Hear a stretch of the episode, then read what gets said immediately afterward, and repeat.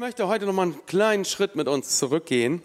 Und deswegen habe ich äh, zu diesem großen Thema, das wir jetzt über zwei Monate haben, Heimat finden, den Untertitel gewählt, Ausbruch aus einer heimatlosen Welt.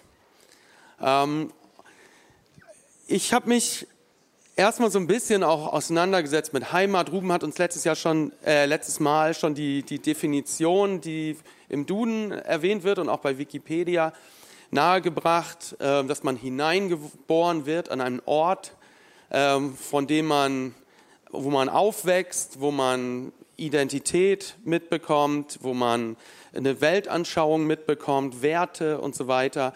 Und diesen Ort, den nennt man Heimat, an dem man sich heimisch fühlt. Es wird auch oft mit Gefühle verbunden. Ich habe an dieser Stelle noch mal ein paar Zitate mitgebracht.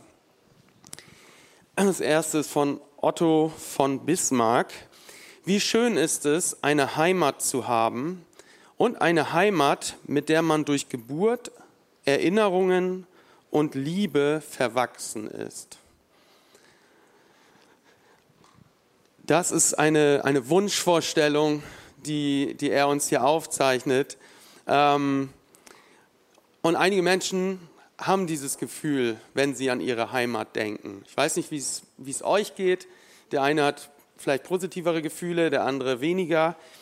Ähm, aber das ist natürlich ein sehr schönes Bild, ein sehr schönes Zitat über Heimat.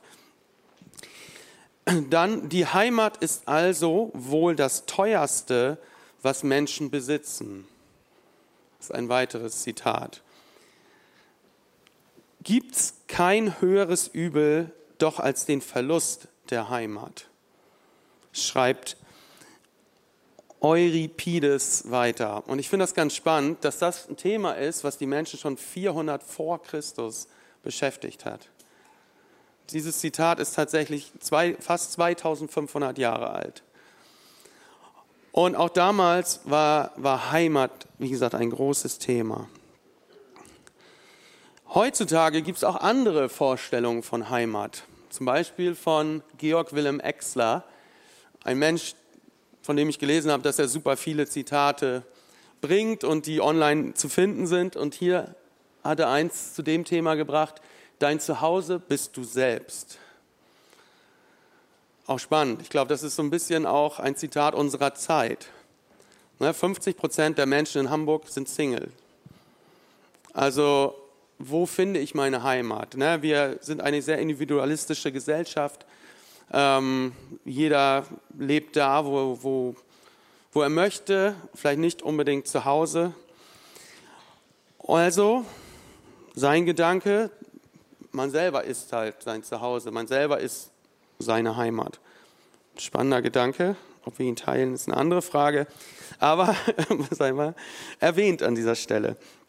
Und ohne Heimat sein heißt Leiden, sagt Dostoevsky im 19. Jahrhundert, 1821 bis 81. Ähm, darauf will ich gleich noch weiter eingehen. Ohne Heimat sein heißt Leiden. Ähnliches Zitat von 1949, Ende der Kriegszeit. Die Heimatlosigkeit siedelt an vielen Ufern. Sehr verständliches Zitat, wenn man sich die Zeit vor Augen führt. 1945 war der Zweite Weltkrieg vorbei und viele Menschen stellen jetzt fest, meine Heimat ist nicht mehr dasselbe. Ja, es hat ein großer Krieg stattgefunden. Äh, vielleicht die einen wurden vertrieben, sind geflüchtet, leben ganz woanders. Und überall ist eins zu sehen, Heimatlosigkeit. Wenn wir von den, von den Juden braucht man, glaube ich, dann gerade gar nicht erst sprechen. Für die gab es in dem Sinne, wenn sie überlebt haben, keine Heimat mehr. Kein Zurück nach Deutschland zumindest. Ähm, ich glaube, das haben die wenigsten äh, gemacht nach den Erfahrungen. Und so gibt es viele, viele Gedanken zu dem Thema Heimat. Und ich habe ein Bild mitgebracht, was ich irgendwie auch sinnbildlich fand äh, zu diesem Thema. Ähm, wir waren auf den Philippinen 2016 und wir waren in einer sehr, sehr armen Gegend. Ähm, und wir stehen da und sind seit zehn Minuten da. Und dieses Mädchen hat sich meinen Arm gegriffen, den Kopf angelehnt an meinen Arm und hat mich, glaube ich, zehn Minuten lang so festgehalten und hat da so gestanden. Und dann dachte ich so, und das ist für mich auch ein Bild, wie Heimat auch aussehen kann.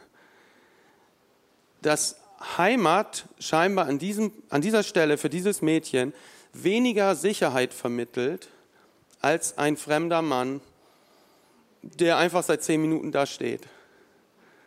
Also ich fand das im Nachhinein, als ich nochmal drüber nachgedacht habe, auch echt erschreckend, wie sie sich da an mir festklammert und irgendwie nach einem Strohhalm von Sicherheit sucht, weil sie das scheinbar bei ihrem Zuhause nicht findet.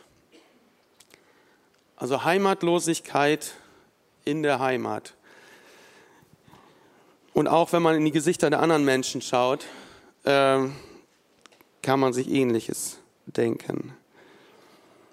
Das Bild erklärt das Ganze auch ein bisschen. Das ist so die Gegend, wir standen ungefähr hinter diesen katastrophalen Stelzenhütten auf den Philippinen. Also das hat, dieses Bild hat hinter diesen Hütten stattgefunden und da leben diese Menschen teilweise auf den Philippinen. Das sind Hütten, die, die irgendwie aus Holz und Wellblech zusammengebaut wurden, über dem stinkendsten Fluss, den ich in meinem ganzen Leben kennengelernt habe. Also das ist, äh, das ist deren Müllgrube, also deren äh, Müllentsorgungsmöglichkeit, deren Toilette und Dusche gleichzeitig von den Menschen da und Schwimmbad. Und der Geruch von diesem Fluss, den, den riecht man noch kilometerweit. Und er fließt kurz danach in Tondo, in Manila, in den Hafen. Und die Menschen wohnen direkt über diesem Fluss in so kleinen Hütten, teilweise eine Matratze für sieben Menschen, weil die so klein war wie dieser Kasten hier, auf dem ich jetzt hier gerade stehe, diese Hütten. Und die sind teilweise regelmäßig auch eingebrochen, weil es alles andere als gut konstruiert war, logischerweise. Und auch das kann eben Heimat sein. Und direkt gegenüber, andere Straßenseite von der Hauptstraße, äh, befindet sich das Happy Land, so, so genannt, ironischerweise, äh, von den Filipinos. Und das ist ein Stadtteil, in dem 30.000 Menschen nur im und vom Müll leben. Wenn man das nächste Bild sieht, so sieht das da aus. Alles eingestürzte Häuser, alles voller Müll und die Menschen leben dort. Sie kaufen sich für zwei Cent so eine riesen Müllsäcke von irgendwelchen Entsorgungsfirmen, wo die LKWs da vorbeifahren und illegal ihren Müll da verkaufen, um da noch irgendwas Essbares drinnen zu finden. Und kochen das nochmal wieder auf. Die Reste von den Fastfood-Ketten und so weiter. Und so leben die Menschen da. Ne? Und auch das, das ist deren Heimat.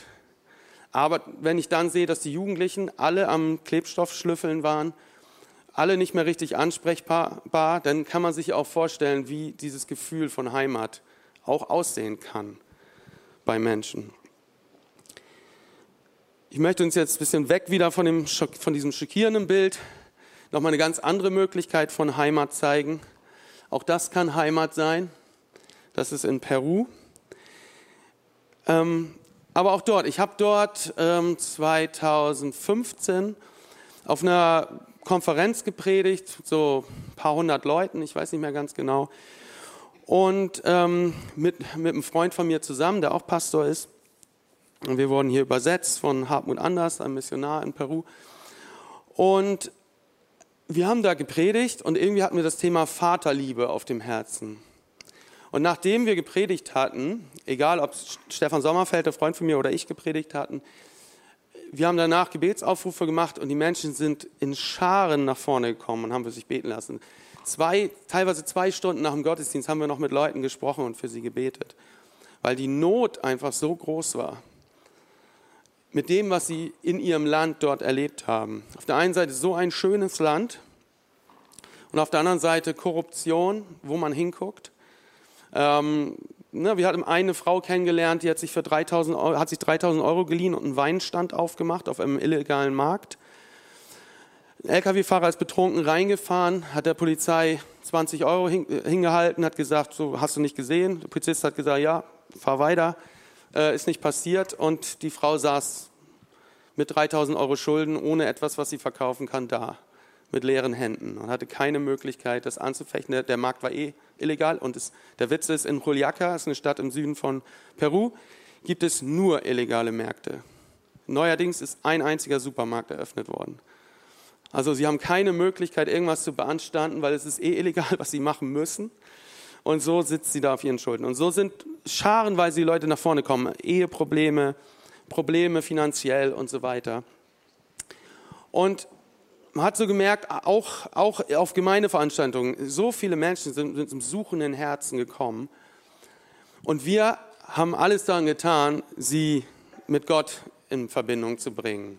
Ja, nicht mit, mit diesem Denken, was sie manchmal noch haben, der Pastor muss mir irgendwie helfen, seine Gebete helfen, ja, sondern wir haben heute ja auch das Thema Heimat.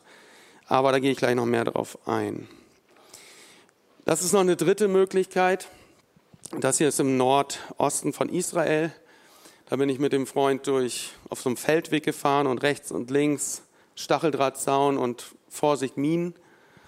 Ja, beide Seiten, wir fahren auf so einem schmalen Weg und denkst so, okay, hier rechts, links, überall Minen. Und dann sind wir ein Stück weiter gefahren und dann stand da so ein Panzer. Und dann haben da fünf Kinder drauf gespielt. Und das war so deren Lieblingsspielzeug scheinbar. Das war so ein alter Panzer, der da im Krieg irgendwie liegen geblieben war. Richtung Syrien, es war an der syrischen Grenze. Und ähm, ja, auch das kann Heimat sein. Ne? Menschen leben in, in, Kriegsgebieten, in ehemaligen Kriegsgebieten, äh, mit Gefahren wie Minen und so weiter. Ne? Und ähm,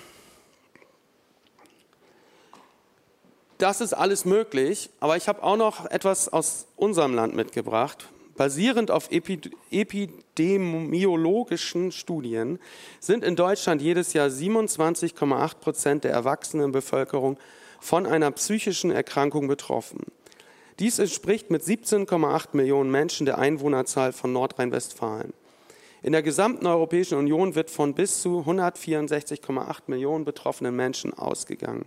Damit treten psychische Störungen genauso häufig wie andere Volkskrankheiten, etwa Bluthochdruck auf. Ach, das stand da vorne schon. Genau. Ähm, und auch hier sehen wir, ne? also es gibt auch in Deutschland Gefühle wie Einsamkeit und Heimatlosigkeit. Und ich möchte jetzt zu einer Frau kommen aus der Bibel, zu einer Geschichte, äh, die das für mich nochmal sehr, sehr stark verdeutlicht, ähm, welche Realitäten, welche Realitäten es auf dieser Erde gibt. Und das ist Maria Magdalena. Hm. Ich lese mal Lukas 8, Vers 2. Und es begab sich danach, dass er von Stadt zu Stadt und von Dorf zu Dorf zog, also Jesus, und predigte und verkündigte das Evangelium vom Reich Gottes. Und die zwölf waren mit ihm, dazu etliche Frauen, die er gesund gemacht hatte von bösen Geistern und Krankheiten, nämlich Maria, genannt Magdalena, von der sieben Dämonen ausgefahren waren. Von dieser Frau Maria Magdalena wird nicht so viel berichtet in der Bibel. Also das ist eigentlich so das erste Mal, dass man so von ihr hört. Sie ist Jesus nachgefolgt, sie war mit ihm unterwegs und äh, sie, ihr, äh, also Jesus hatte sieben Dämonen, hatte, äh, hatte sie befreit von sieben Dämonen, die sie gequält haben. Und jetzt in dem Film, um sich das vielleicht auch ein bisschen vorzustellen, diesen Filmausschnitt, den ich gleich zeige, da geht in dem Film The Chosen, einige von euch kennen die Serie, nicht den Film, die Serie, da geht, skizzieren die, die Regisseure so ein wenig die Vorgeschichte, wie das Leben von Maria Magdalena ausgesehen haben könnte. Dass sie in Magdala aufgewachsen ist, das, das kann man vom Namen her leiten, das ist eine Stadt am See Genezareth. Und dass sie in diesem Film wird sie äh, dargestellt, wie, dass sie alleine mit ihrem Vater gelebt hat. Und dieser Vater ist plötzlich nicht mehr mit, mit, äh, in ihrem Leben. Entschuldigung. Und diese Frau lebt alleine in einer Stadt und ähm, ja, versucht ihr Leben irgendwie auf der Reihe zu kriegen. Sie ist nicht in ihrer Heimat. Ähm, sie hat diverse Beziehungen mit Männern, ähm, und sie ist geplagt von diesen Dämonen. Das wird in diesem Film so dargestellt, dass sich das so wie so eine Art Psychosen ähm, bei ihr bemerkbar macht. Sie kriegt plötzlich irgendwelche Sinneswahrnehmungen oder äh, irgendwelche ähm, ja, Psychosen und zerstört zum Beispiel ihre ganze Wohnung und vertreibt jeden, der in der Nähe steht. Und danach ist wieder alles gut und sie lebt wieder normal weiter, mit dem Wissen aber auch, ich habe diese Störung, ich habe diese Probleme in meinem Leben und sie versucht das irgendwie, sie geht zu Ärzten, sie geht zu, zu geistlichen Leitern, die ihr irgendwie helfen sollen, mit diesem Problem fertig zu werden und keiner kann ihr helfen. Und dann kommen wir zu diesem Filmausschnitt, den ich mal eben zeigen möchte. Ich finde, ich weiß, wie es euch geht, ich finde es ein ziemlich bewegender äh, äh, Ausschnitt aus der Serie. Und ähm, diese Verse, die Jesus halt zitiert hat, so wird in, dem, in der Serie vorher noch gezeigt, das sind die Verse, die ihr Vater ihr mal vorgelesen hat, ähm, als sie noch ein kleines Kind war und bei ihrem Vater gewohnt hat, ihr leiblicher Vater. Und Jesus zeigt ihr in dem Moment, sie lässt sich da in diesem Film halt schon anders nennen mit Lilith und zeigt ihr, dass Gott der Vater sie eben gesehen hat in ihrer Situation, in ihrer Heimatlosigkeit, in ihrer Rastlosigkeit. Und an dieser Stelle nochmal das Zitat von Dostoevsky, ohne Heimat sein heißt Leiden. Ich finde, das hat man in diesem Filmausschnitt nochmal ganz gut gesehen. Und der spielt jetzt vor, vor 2000 Jahren, aber es hätte genauso gut in der Kneipe in Lübeck oder in Eutin oder in, in Neumünster stattfinden können. Genau die gleiche Szene. Ein Mensch, der verzweifelt ist, der psychische Probleme hat oder vom, vom Feind gequält wird, äh, sich nur noch durch Alkohol irgendwie versucht zu retten und über die, die Runden zu kommen. Das ist, ist eine, eine alltägliche Situation, auch in unserer Umwelt. Ich habe hier an dieser Stelle mal, ich äh, arbeite ja zu, zurzeit als, als stellvertretender Kita-Leiter und habe viel mit Pädagogik zu tun. Und ich fand das ganz interessant, mal diesen Gedanken. Ähm, in Bezug auf Kleinkinder gibt es ja verschiedene Bindungstheorien.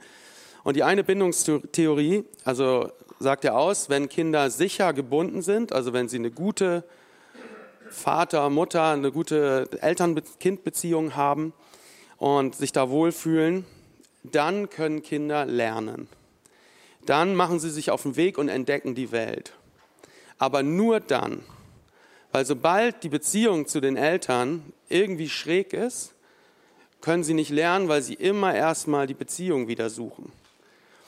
Und ähm, hier wird das so genannt, hier ist dieser sichere Hafen eben gegeben. Die Eltern sind ein sicherer Ansprechpartner, sind, haben eine gute Bindung zu ihrem Kind. Und so geht dieses Kind und exploriert. Es, es schaut sich die Welt an, es lernt. Und es versichert sich immer mal wieder zwischendurch, während es die Welt erkundet, ähm, ja, sind Mama und Papa noch da, sind die in der Nähe? Und wenn es mal nötig ist, wenn man bei dieser Erkundung der Welt vielleicht mal auf die Nase gefallen ist oder mal eine Brennnessel angefasst hat, wie das so ist, dann schnell wieder zu Mama und Papa. Mama und Papa sind da. Und das ist eine gesunde Entwicklung eines Kindes.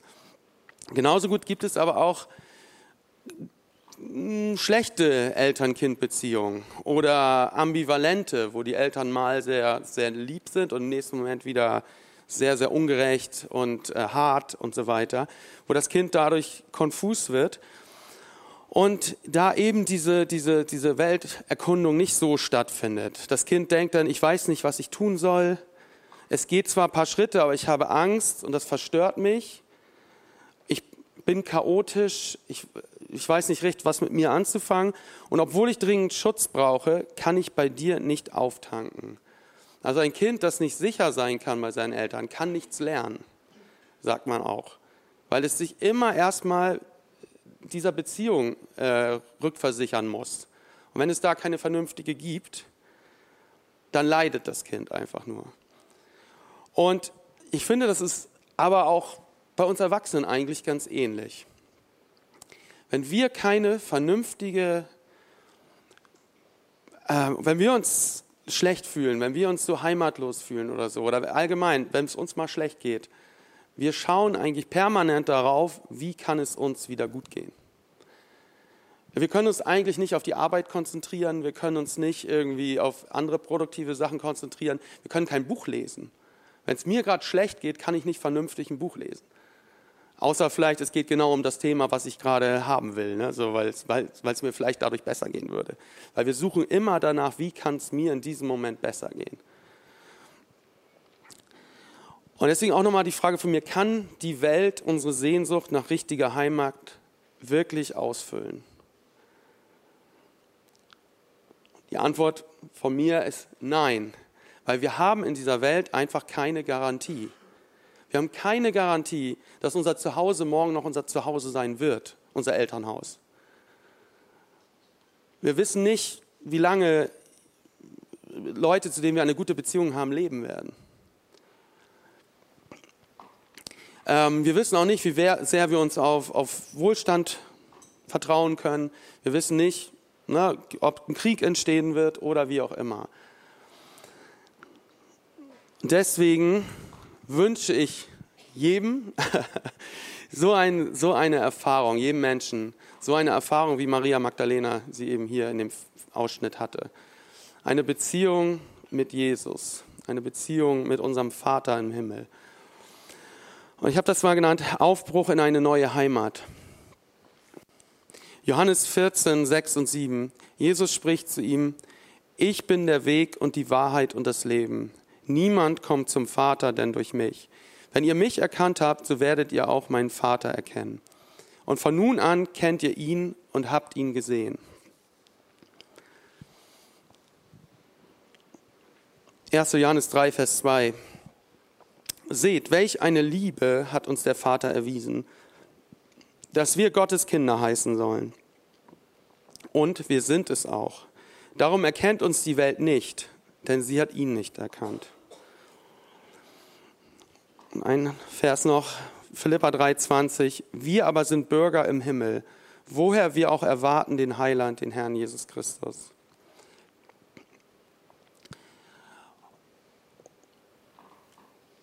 Ich möchte mal an dem, an dem Beispiel Philippinen und Peru das so ein bisschen praktisch erläutern. Wenn, wenn wir an diese Situation, an dieses Bild nochmal denken mit dem Mädchen, wir sind da irgendwo auf den Philippinen. Dieses Mädchen fühlt sich in ihrer eigenen weltlichen Heimat nicht sicher, nicht geborgen. Ich, der da eigentlich fremd bin, fühle mich aber total wohl. Warum? Weil ich meine Heimat gefunden habe. Ich habe meine Heimat in Gott gefunden. Ich habe meinen Vater im Himmel gefunden und ich bringe den Himmel dahin mit, wo ich hingehe. Es war dreckig, es war vermüllt, es hat gestunken. Die Menschen waren äh, dreckig, ihre Kleidung, die Haare verfilzt. Sie haben sich in meine Arme geschmissen, was weiß ich, andere Kinder jetzt. Dieses Mädchen wirkte recht sauber, aber es gab auch andere Kinder, wo ich eigentlich gedacht hätte, wo man jetzt in Deutschland sagen würde, oh, meine Klamotten und wie auch immer. Aber ich habe mich total zu Hause gefühlt, weil ich weiß, weil ich wusste, Jesus ist mit mir da. Und ich, ich, ich bin zu Hause bei meinem Vater. Und es ist egal, wo ich bin. Oder ob ich in Peru bin, oder in meinem Alltag auf der Arbeit. Weil meine Heimat ist im Himmel bei meinem Vater. Und mit diesem Gedanken fühle ich mich überall zu Hause.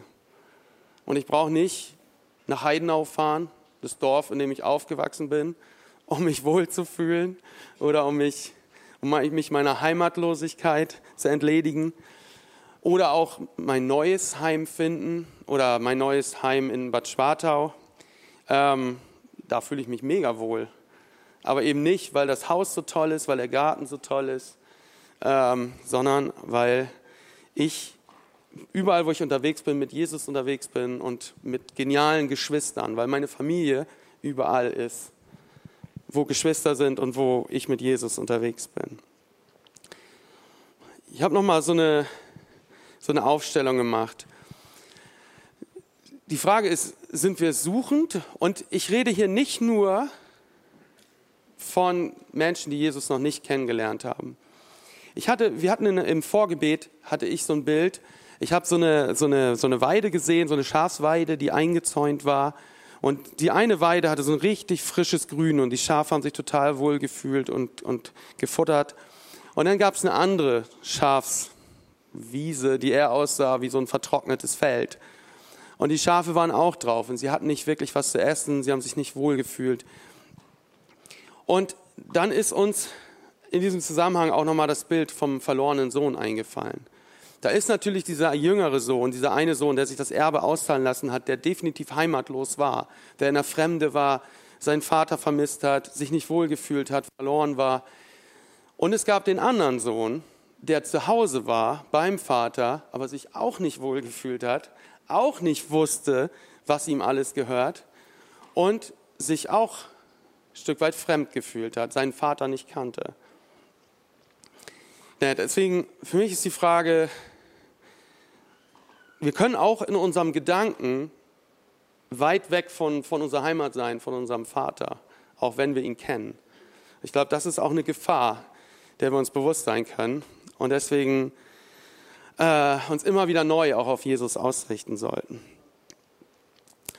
Weil ich, ich stelle das hier mal gegenüber. Ne? Wenn wir noch suchend sind, wenn wir die Heimat nicht in Gott gefunden haben, dann sind wir orientierungslos. Weil wonach sollen wir uns dann richten? Nach den Finanzen, nach dem, nach dem Job, nach, äh, wie gesagt, einem Ort, der vielleicht gar nicht mehr ist, vielleicht ist er noch. Na, wir sind orientierungslos. Wir wissen nicht, was die Ewigkeit bringt. Ohne Gott wissen wir nicht, was die Ewigkeit bringt. Ist so. Oder haben wir diese Heimat in Gott gefunden? Haben wir unsere Sicherheit in Gott gefunden? Wissen wir, welchen Plan er für uns hat? Was auf uns zukommt? Sind wir sinnsuchend oder sinnerfüllt? Ich glaube, als Mensch in dieser Welt ist man permanent auf der Suche, wofür bin ich eigentlich geschaffen? Ja, wofür äh, gibt es mich überhaupt, wenn es mich doch bald nicht mehr geben wird? Ja, ich will meinen Namen groß machen, ich will irgendwas bereißen in der Geschichte und wenn ich einen Krieg anfange, Hauptsache man, in, in den Geschichtsbüchern wird noch in tausend Jahren von mir gesprochen. Ja, aber was ist das für ein Sinn, wenn man davon nichts mehr mitkriegt? Ich meine, das ist immerhin ein Ziel, aber an sich auch nicht bis zum Ende gedacht. Oder bin ich halt sinnerfüllt, weil ich weiß, Gott hat mich geschaffen und hat mir einen Auftrag gegeben und hat mir die Möglichkeit gegeben, in Beziehung mit ihm zu leben und mit den Geschwistern. Bin ich noch auf der Suche und bin in Religiosität? Oder ich habe das hier auch mal ganz bewusst provokant Gefallsucht genannt. Für mich ist das eigentlich ein Wort, was eigentlich auch gut Religiosität beschreibt. Ich versuche etwas, etwas oder jemandem zu gefallen, ohne eine Beziehung dazu zu haben.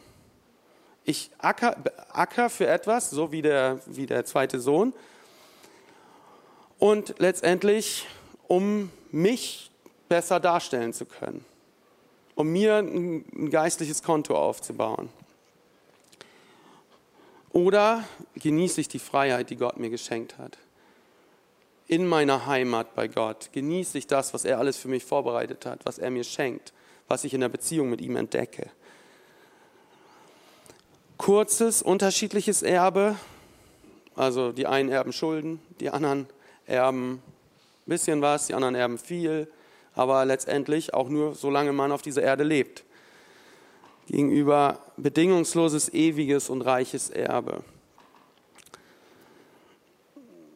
Bei Gott, genau. Ist man hilflos? Und ich habe eben ja einige Beispiele dafür genannt. Letztendlich, wie oft sind wir auf dieser Erde hilflos? Und ich kann noch so oft bei meinen Eltern in Heidenau sein. Wenn ich irgendeine schlimme Krankheit habe, bin ich der trotzdem hilflos ausgeliefert. Ne? Oder bin ich versorgt und geheilt bei Gott? Weiß ich, dass ich in Ewigkeit Gesundheit genießen darf und auch hier schon auf der Erde, wenn ich in seinem Reich lebe, schon Heilung bei mir selbst erleben darf und bei anderen Leuten bewirken darf. Einsamkeit. Wenn man heimatlos unterwegs ist, wie oft kommt man in Situationen, wo man einsam ist? Man kann selbst mitten bei seiner Familie einsam sein. Und wie sehr brauchen wir da einfach die Gegenwart Gottes und die Gemeinschaft mit anderen Christen und mit Gott um unserer Einsamkeit zu begegnen. Ich habe noch eine Folie, was bedeutet es, wenn wir unsere Heimat in Gott gefunden haben. wir leben nicht mehr für uns. Und das war so ein bisschen das Beispiel auch nochmal in Bezug auf Peru zum Beispiel. Ich weiß einfach, ich kenne meinen Stand in Gott. Ich weiß, ich habe diese Beziehung zu Gott. Ich habe die Ewigkeit vor mir. Ich habe einen Vater, der mich bedingungslos liebt. Jetzt kann ich es doch weitergeben. Ich brauche nichts mehr. Ich bin glücklich, ich bin erfüllt. Natürlich bin ich nicht zufrieden, wenn mein Auto verschrottet wird oder kaputt geht oder was weiß ich. Aber ich habe doch in Gott alles, was ich für die Ewigkeit brauche. Wir sind in Ewigkeit bei dem Vater, Jesus und dem Heiligen Geist zu Hause. Ja, die Bibel spricht oft davon, dass wir ein Bürgerrecht im Himmel haben, dass, wir, äh, dass Jesus vor, vorgeht und uns, uns eine Wohnung errichtet, ein Haus errichtet. Ähm, unsere Heimat steht schon fest. Wir brauchen nicht danach suchen. Das entspannt total. Wir können jederzeit Gemeinschaft mit unserem Vater im Himmel haben. Das, was früher die Leute nicht konnten und was die Leute ohne Gott auch nicht können, einfach jederzeit ins Allerheiligste kommen, zu demjenigen, der Himmel und Erde gemacht hat und seine Herrlichkeit und seine Gegenwart genießen. Das, was wir im Lobpreis eben gemacht haben, das können wir jederzeit machen. Wir können immer zu Gott kommen, wir können von ihm hören, wir können ihn genießen, seine Liebe spüren. Und das Reich Gottes ist unsere neue Lebensrealität.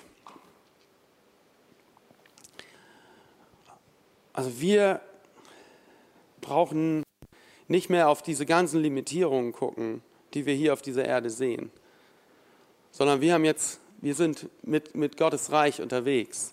Das heißt, es gibt eigentlich in dem Sinne keine Begrenzungen, außer die paar, die uns noch gesetzt sind hier auf der Erde. Aber wir haben seine Autorität, wir haben seine Kraft äh, und seine Möglichkeiten mit uns. Und jetzt habe ich nochmal dieses eine Zitat von Euripides von 480 bis 407 vor Christus hat er gelebt. Die Heimat ist also wohl das teuerste, was Menschen besitzen. Ich finde, dann macht dieser Satz nochmal doppelt und dreifach Sinn. Wenn wir unsere Heimat bei Gott gefunden haben, wenn wir mit Jesus äh, leben, wenn wir diese Begegnung, die Maria Magdalena hatte, für unser Leben hatten, dann ist Heimat wirklich das teuerste, was Menschen besitzen können diese Beziehung zum allmächtigen Gott.